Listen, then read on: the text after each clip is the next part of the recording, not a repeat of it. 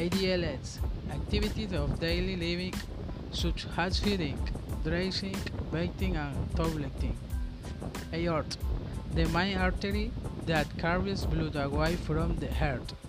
Atria the two smaller hollow cavities of the heart which receive blood in the, the heart.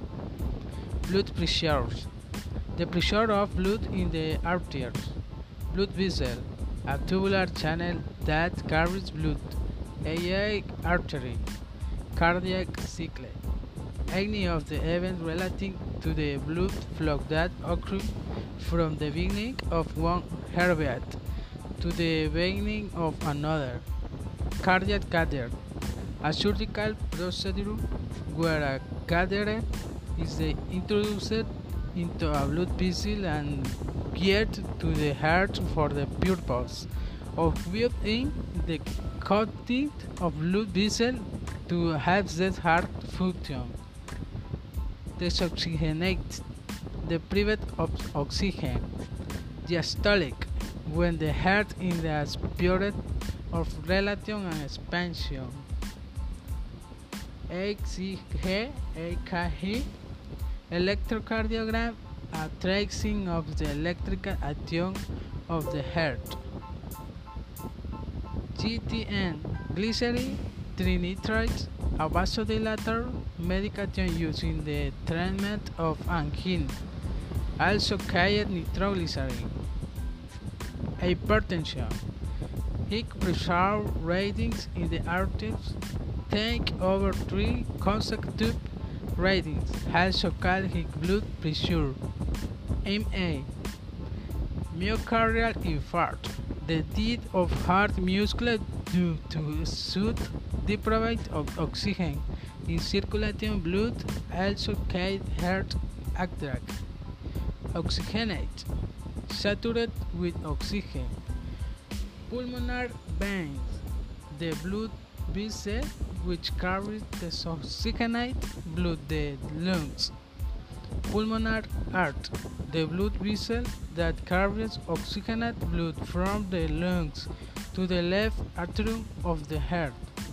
Pulse, the contraction and expansion of an artery due to blood circulating. Pulse rate, the speed of the pulse, also called heart rate. Sublingual, under the tongue. Systolic, blood pressure when the heart is contracted. Valves, a thin the heart membrane which prevents block of ventricles, small cavities or chambers in the heart.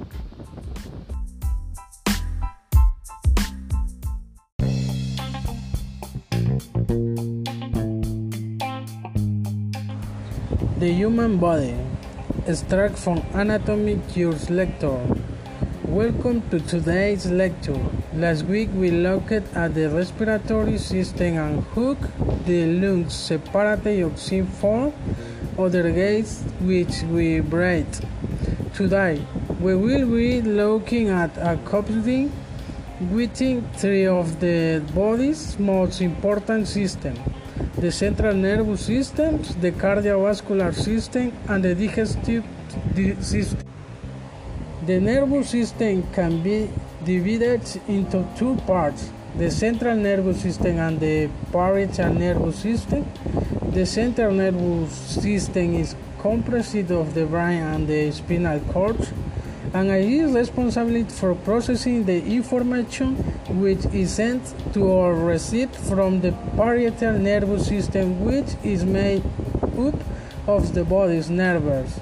The brain processes information while the spinal cord acts as a delivery system for the information and impulse.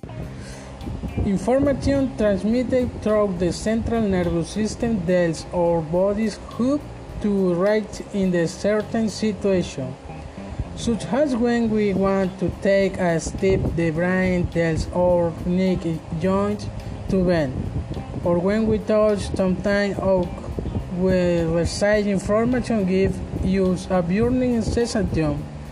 The SNS also sends information about infections to the the appropriate orange a jerk. The spleen can feed certain types of bacteria.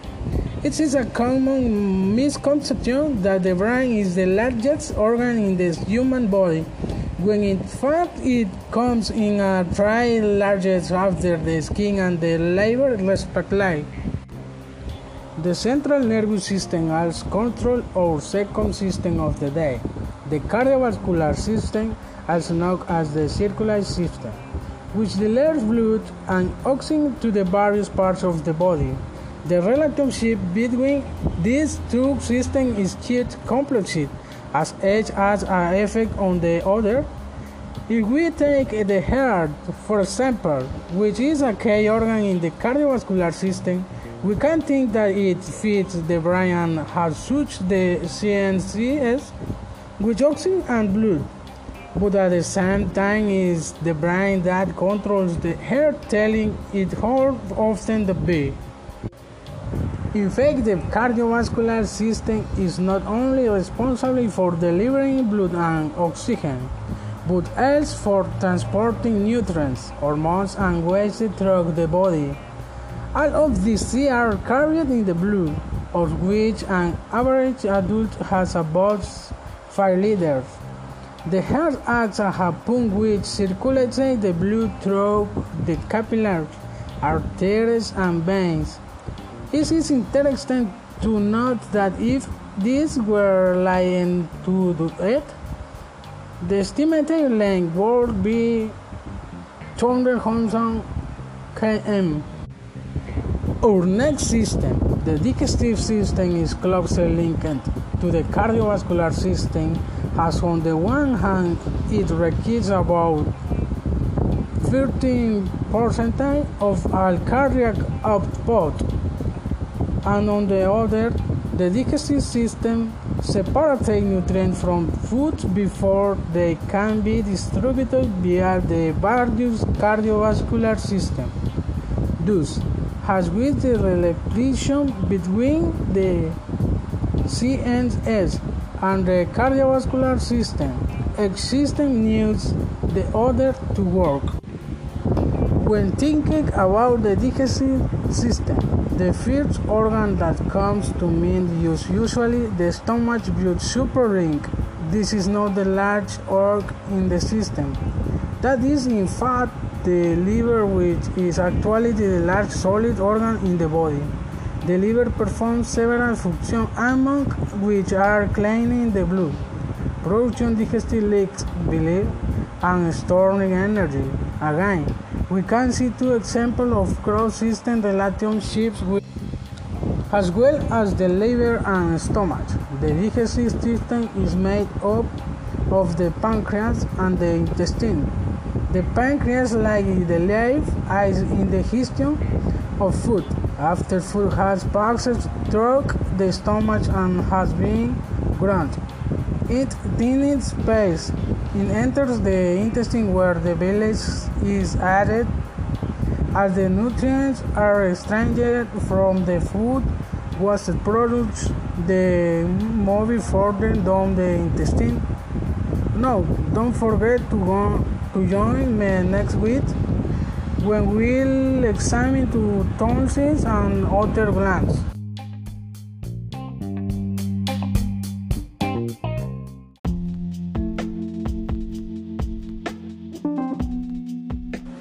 Anatomy Hello and welcome to today's anatomy lecture whereas in the previous lecture of our course we focused on the central nervous system the cardiovascular system and the digestive system.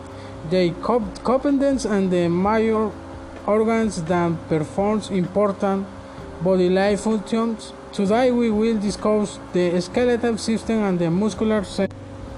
The skeletal system is a system of bones which serves many vital roles, such as support movement and the collapsing strong and adult human being skeleton which is the average term for the skeletal system, consists of 206 bones. Interestingly, infants are born with many more bones between their torso um, which merge as the body develops. Let's now, now look at the main bones and the roles they play. At the top of our body, in the head, there is cranium, which is the bone structure protecting the brain.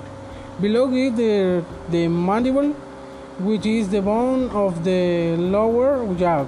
It moves vertical when we eat or speak. There are many important bones in our upper body below the head, of which the most significant one is the backbone. As it supports the whole body, it consists of 24 vertebrae, which are small bone segments. These are very sensitive and any damage to them might result in a serious disorder, disability, or even death. Other crucial bones of the upper body are the structures which are related to our upper lip. At the top, there are the clavicle and the scapula, the bones that our shoulders contain. Extending down from the shoulder, the humerus, the bone in the upper part of are followed by two bones forming a forearm, the radius and the ulna. In the midline of the upper body, the, there is the rib cage, which is an enclosed protecting crucial or such as the heart and lungs. Below the rib sage and the abdomen is the pelvis, two large circular bones to which bones of the legs are connected. As has been said, the bones of the legs extend down from the pelvis. The bone of the teeth is carried the femur. Below the femur and neck joint there are two bones running down to the foot. One is called the tibia a wider bone located at the inner side of the lower leg, and the other the fibula, which is the narrow out bone. I'll talk one of the functions of the skeletal system is moved. Humans would not be able to move it were it not for the muscles which are connected to the bones by tendons. Most experts claim the, the human body is composed of around 630 muscles. We now look at the main constitution of the muscular system in the same manner as we did with the skeletal system, that is from the top of the body down. At the upper and back parts of the neck, shoulders and back, there is the trapezius, which we use in order to raise, raise or drag back shoulders and move our heads. If we want to raise our arms, we use the deltoids, and when we bend our forearm, use with it, we use bicep. When we want to work up and move from a line to upthrust position, we use the abdominals, which are the muscles located around the stomach. Then, when we stop, stand up and move around, we use the glutes the muscles of the buttocks and the quadriceps, which are like muscles located in front of the thighs. Finally, when we want to stop on the toes, we use the calf muscles, mainly the gastrocnemius and the shoulders, the foreman being larger the tandibular. We have just gone over the major constitution of both the skeletal system and the muscular system. I hope you enjoy the lecture and will find the included information below.